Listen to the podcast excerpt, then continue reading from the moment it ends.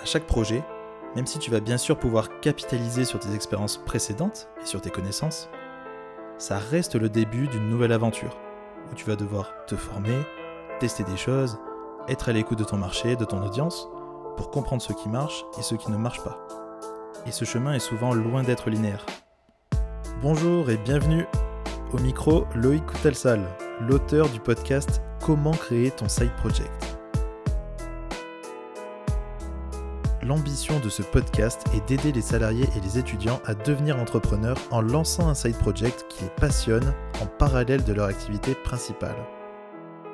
En d'autres termes, mon but est de t'aider à lancer ton projet, créer ta marque personnelle autour de ta passion sur ton temps libre.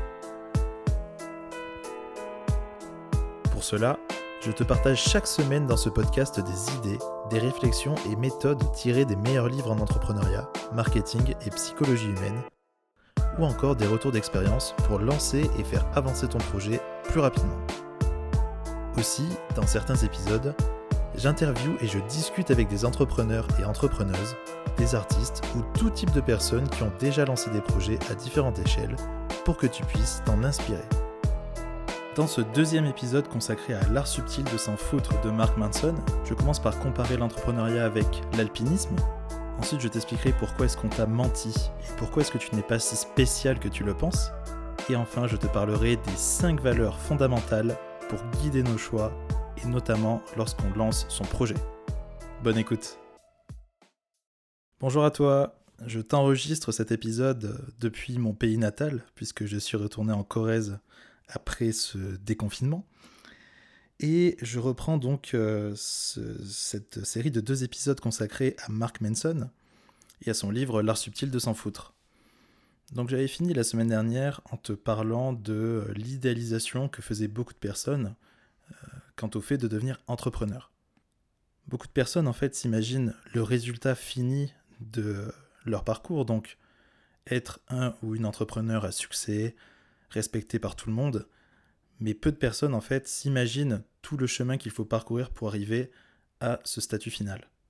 Et donc pour reprendre sur ce sujet, Mark Manson utilise dans ce livre la métaphore de quelqu'un qui crierait sous tous les toits vouloir devenir alpiniste et s'imaginerait déjà en haut des plus hauts sommets du monde, contemplant l'horizon avec satisfaction, sans même avoir essayé d'escalader une toute petite montagne avant cela. La réalité est qu'il faut aimer affronter les difficultés et les dangers de l'escalade encore plus que la récompense finale de l'atteinte du sommet pour devenir un des meilleurs dans le domaine. Et il en va de même avec l'entrepreneuriat et d'ailleurs la plupart des domaines de la vie. C'est au travers du plaisir qu'on trouve à résoudre les difficultés qui se trouvent sur notre chemin lorsqu'on lance un projet que l'on va trouver finalement son bonheur. Je finis de t'exposer cette idée d'ailleurs en te citant un passage du livre qui aurait sa place je pense dans ton carnet de citations. Ouvrez les guillemets. Je voulais la récompense et non la lutte. Je voulais le résultat et non pas le processus. J'étais amoureux non pas du combat, mais seulement de la victoire. Et la vie ne fonctionne pas ainsi. Qui vous êtes est défini par ce pourquoi vous êtes prêt à vous battre. Fin de citation. J'aime beaucoup cette citation car elle me permet de faire le parallèle avec le fait que beaucoup de gens veulent être entrepreneurs, lancer des projets pour l'image que cela renvoie d'eux, il s'imagine en haut du sommet de la montagne sans même avoir commencé l'ascension et les difficultés qui vont avec. Mon but avec ce podcast, avec tout ce que j'entreprends autour, et notamment mes formations à venir, est de t'accompagner au début de ton ascension en m'assurant que tu sais pourquoi tu veux escalader jusqu'au sommet. Je vais maintenant t'expliquer pourquoi on t'a menti et pourquoi est-ce que tu n'es en fait pas si spécial que tu le penses. On vit dans un monde physique et virtuel où tout ce qui est exceptionnel et la nouvelle norme. Être normal, être moyen, c'est un petit peu en fait la nouvelle médiocrité, la nouvelle forme d'échec. Tout le monde nous répète tous les jours que nous pouvons tous accomplir des choses exceptionnelles. Les entrepreneurs qui ont le plus de succès, les influenceurs, les politiciens, etc. À les entendre, tout le monde mériterait ce qu'il y a de mieux dans la vie. Vu que le nouveau standard est d'être extraordinaire, ce sont les extrêmes qui ont la tribune. La plupart du temps, la parole est donnée au plus médiocre. Ah, allô Non mais allô quoi T'es une fille, t'as pas de shampoing. Allô Et au plus brillant. Yes, we can. Yes, we did. Yes, we can. Le problème est que on ne peut pas être tous exceptionnels dans tous les domaines, et c'est même donné en fait à très peu de personnes d'être exceptionnels ne serait-ce que dans un seul domaine. Et ce qui est paradoxal, c'est que le peu de personnes vraiment exceptionnelles dans un domaine y sont parvenues car justement, elles ne pensaient pas être exceptionnelles à la base, et étaient obsédées par le fait de s'améliorer un peu plus chaque jour. Cela me fait penser à des bourreaux de travail dont je suis très admiratif, comme par exemple le très regretté pour moi Kobe Bryant et son éthique de travail légendaire. Pour avoir la force d'aller s'entraîner plus et plus fort que les autres, il ne se disait pas qu'il était exceptionnel. Il se disait qu'il devait faire tout ce qui était en son pouvoir pour devenir un meilleur joueur de basket. Quand il a pris sa retraite en tant que joueur, il n'est pas parti vivre sur une plage et euh, chiller jusqu'à la fin de ses jours, alors qu'il aurait très bien pu le faire. Au contraire, il a monté son académie de basket et son plaisir était de continuer à entraîner ses filles dans ce même sport. Je suis convaincu qu'on peut faire énormément de parallèles entre le sport et l'entrepreneuriat. Et ce que je voulais souligner avec cet exemple, c'est que, en résumé, quand on veut lancer une activité entrepreneuriale qui fonctionne dans la durée et qui continue à nous stimuler, à la manière du sport de haut niveau, il faut plus aimer le parcours jusqu'au succès que le succès en lui-même.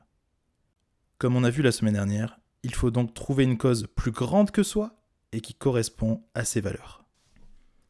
Passons maintenant aux 5 valeurs fondamentales pour guider nos choix et notamment quand on lance un projet. La première valeur est la responsabilité. L'idée qui est très importante dans ce livre à ce propos, c'est que contrairement à ce que nous pensons souvent, nous sommes responsables de tout ce qui nous arrive, et surtout de l'interprétation de tout ce qui nous arrive.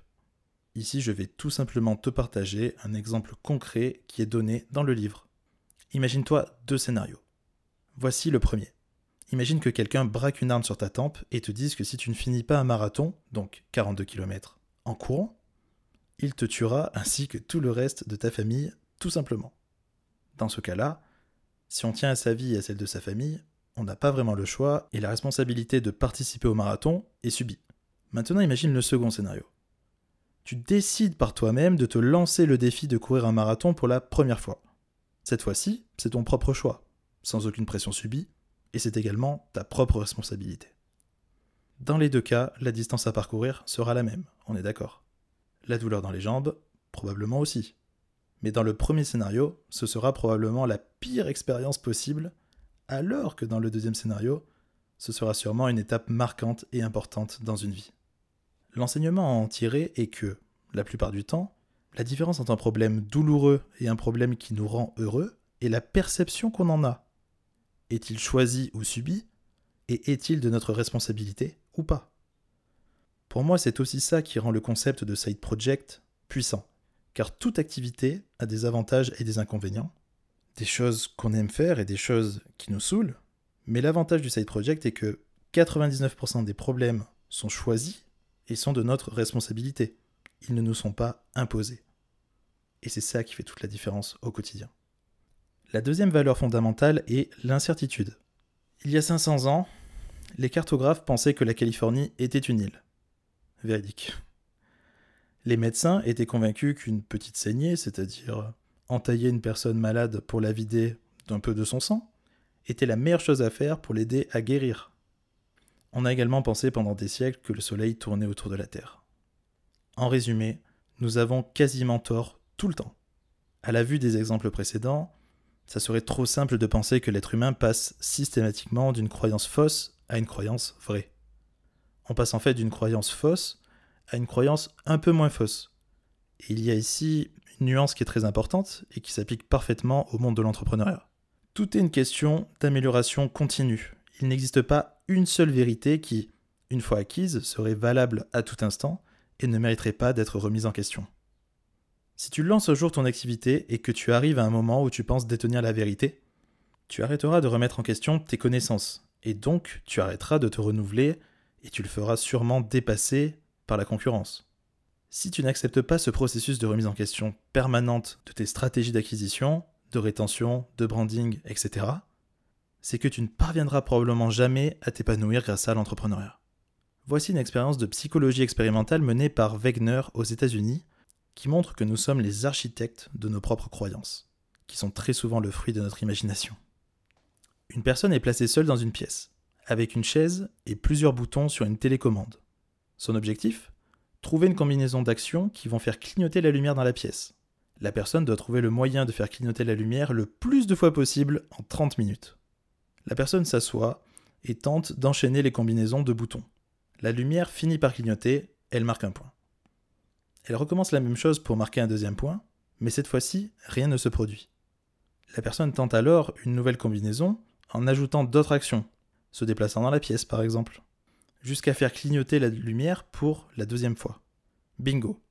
Mais de nouveau, la combinaison ne marche plus. La personne cherche donc une variante à sa combinaison d'actions, et ainsi de suite jusqu'à la fin de l'expérience.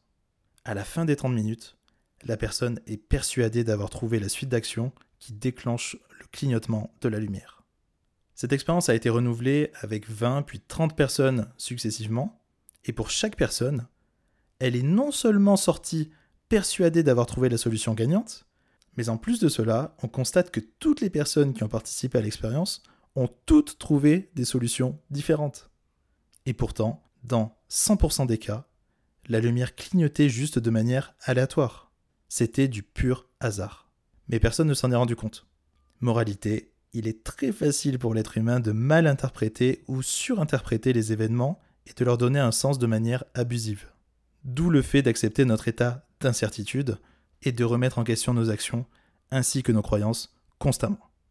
La troisième valeur fondamentale est l'échec. Il est très important d'échouer. Voici la thèse de l'auteur en une citation. L'ampleur de votre succès dépend du nombre de fois où vous avez échoué à quelque chose. Cette citation peut paraître paradoxale et je vais te l'illustrer grâce à un très célèbre peintre espagnol, Pablo Picasso. Picasso a eu un succès et une reconnaissance assez tardive avec son style plutôt atypique. Et voici une histoire que j'adore et euh, qui est assez connue, qui m'a marqué, qui est constamment dans ma tête, et donc euh, j'ai envie de la partager avec toi ici.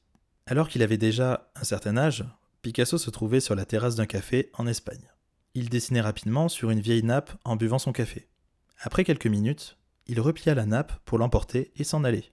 Une femme qui était assise à côté de lui sur la terrasse l'interpella en lui disant Attendez, est-ce que je peux récupérer votre nappe? Je suis prête à la payer s'il le faut. Picasso répondit Bien sûr, vingt mille dollars. La femme fut choquée et lui dit Vingt mille dollars? Mais cela ne vous a pris que quelques minutes. Et là, Picasso mit un terme à la discussion avec la fameuse réplique Non, madame, ça m'a pris toute une vie. Le dessin qu'il avait réalisé ce jour-là était bien le fruit de milliers d'échecs, de résultats qui ne le satisfaisaient pas, de remises en question et de tentatives pour en arriver au résultat final. Pour finir cette partie comme je l'ai commencé, avec les mots de Mark Manson, ouvrez les guillemets, nous ne pouvons vraiment réussir que si nous sommes prêts à beaucoup échouer. Si nous ne sommes pas prêts à échouer, alors nous ne sommes pas prêts à réussir. Fin de citation. C'est aussi simple que cela. Et il en va de même avec le lancement de Side Project. À chaque projet, même si tu vas bien sûr pouvoir capitaliser sur tes expériences précédentes et sur tes connaissances, ça reste le début d'une nouvelle aventure, où tu vas devoir te former, tester des choses, être à l'écoute de ton marché, de ton audience, pour comprendre ce qui marche et ce qui ne marche pas. Et ce chemin est souvent loin d'être linéaire. Je parle par expérience, on a rarement les résultats qu'on espère dès le départ. Réussir un projet dans la durée, que ce soit un blog, un podcast ou autre, ça passe toujours par beaucoup de résilience, d'endurance, et un bon dosage entre une grosse capacité d'exécution et de remise en question. Je voulais te parler en quelques phrases de ma nouvelle expérience de carrousel sur Instagram. Donc si tu me suis sur Instagram, tu verras que je fais beaucoup de carrousel, donc des publications sous la forme de slides qui vont en fait servir à éduquer les gens avec une dizaine de slides qui racontent une petite histoire pour expliquer un concept et amener les gens à réfléchir sur quelque chose souvent. J'ai choisi de beaucoup miser sur ce format de contenu pour grossir mon compte Instagram hein, qui part de, très bas, car euh, pour moi c'est une manière visuelle de faire passer des idées en 10 slides. Et Instagram en fait beaucoup la promotion en ce moment, car cela fait rester ses utilisateurs plus longtemps sur la plateforme. J'ai donc fait un premier carrousel il y a de ça à peu près deux semaines, et je n'ai pas eu les résultats espérés. Alors que mon modèle de carrousel était prêt à être réutilisé une dizaine, vingtaine, trentaine de fois, je pensais donc ne plus avoir à le toucher pendant plusieurs mois. Je me suis formé en regardant peut-être plus de 10 heures de vidéos sur le sujet pour arriver à faire des meilleurs carousels. Je suis donc reparti de zéro et maintenant le résultat est bien meilleur, j'ai plus d'engagement même si ce n'est pas encore optimal, et j'arrive à passer beaucoup moins de temps qu'avant, puisque j'avais mis peut-être 8 heures à faire le premier carrousel, et maintenant je suis plutôt entre 2 et 3 heures par carrousel. Exécution, exécution, exécution, remise en question, écoute du marché, et de nouveau exécution, exécution, exécution. Quatrième et avant-dernière valeur fondamentale, le rejet. C'est une valeur fondamentale évoquée par l'auteur car pour pouvoir uniquement se concentrer sur les choses qui comptent vraiment pour nous, il faut savoir rejeter ce qui va à l'encontre de ces choses-là. Ce qu'on arrive à rejeter est en fait ce qui permet de nous définir, c'est notre identité. Je trouve ça assez puissant comme concept. Et je vais essayer de l'illustrer avec un exemple. Imaginons une personne qui veut perdre du poids. Jusque-là, c'est facile de vouloir se motiver à perdre du poids. Tout le monde peut vouloir perdre du poids. Ce qui va être plus compliqué en revanche, c'est de rejeter les mauvaises habitudes alimentaires et les mauvaises habitudes en termes de pratiques sportives qui pourraient être par exemple trop peu fréquentes. De la même manière, imaginons une personne qui voudrait créer un business à côté de son emploi salarié. C'est également facile de s'imaginer avoir un side job qui fonctionne de mieux en mieux et qui permet de choisir si on souhaite passer à 100% sur ce job, rester dans sa boîte ou chercher un autre travail qui correspond mieux à ses attentes. Mais pour arriver à ça, il faut surtout être prêt à faire des sacrifices et à rejeter des choses incompatibles.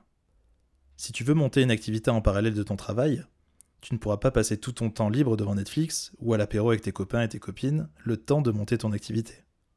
Petite digression ici, mais, ce point-là sur le fait de devoir décider ce qu'on rejette me fait penser à l'origine étymologique latine du mot décider, qui vient de décidere, dont le sens premier est tuer.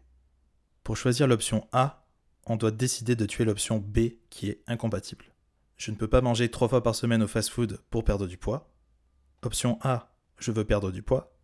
Option B, je mange actuellement au fast-food trois fois par semaine. L'option B est incompatible. Si je veux vraiment A, je dois tuer B. De la même manière, option A, je veux monter un side project sur mon temps libre à côté de mon travail en CDI. Option B, je veux regarder une série Netflix par semaine. Si je veux choisir l'option A, je dois tuer l'option B. C'est aussi simple que cela. Dernière valeur fondamentale évoquée par l'auteur. L'acceptation de sa propre mortalité. Avant de mourir en 1974, un psychologue et anthropologue nommé Baker nous a laissé en héritage un livre qui influence aujourd'hui beaucoup de ses successeurs dans le domaine. Le livre s'appelle Le déni de la mort, qui met en avant deux éléments majeurs sur l'acceptation de la mort. Le premier, ce qui fait de l'homme un animal unique, ce n'est pas notre capacité à vivre en société, à créer des villes, etc. C'est la capacité à se conceptualiser, à s'imaginer dans des situations hypothétiques au passé, au présent et au futur. L'homme est le seul à en être capable. Un chat n'est pas capable de se demander ce qui se serait passé s'il avait fait les choses autrement.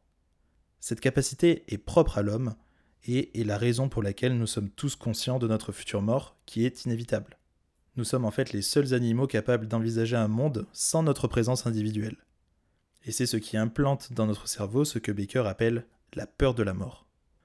Deuxième élément sur l'acceptation de la mort, nous sommes aussi les seuls animaux à avoir deux êtres. Un être physique, celui qui remplit les fonctions physiques essentielles, boire, manger, dormir, etc. Et un être conceptuel, celui qui est caractérisé par notre identité. Comment est-ce que nous nous voyons en tant qu'individus les qualités qu'on s'attribue, les défauts, etc. Selon Baker, on est inconsciemment convaincu que notre physique est condamné à mourir. Du coup, par réflexe de survie, on essaie de construire un être conceptuel qui continuera à vivre après notre mort physique. C'est pour cela que de nombreuses personnes construisent des tours à leur nom ou des statues. Baker appelle cela des projets d'immortalité, pour ne jamais vraiment mourir entièrement. Être préoccupé par une cause plus grande que soi, est le seul moyen d'échapper à la peur de la mort qui est en chacun de nous. Et finalement, j'aimerais te laisser avec euh, cette réflexion, qui est la suivante. Est-ce que ce n'est pas ça le but ultime pour un ou une entrepreneur De faire partie d'un ensemble de personnes qui luttent pour une cause qui leur tient à cœur et les dépasse? Une mission qui continuera à exister et à être remplie par d'autres personnes le jour où il et elle ne seront plus là Je te laisse à tes réflexions là-dessus et je voulais finir le podcast avec une dernière citation de l'auteur qui nous permet de positiver sur notre existence.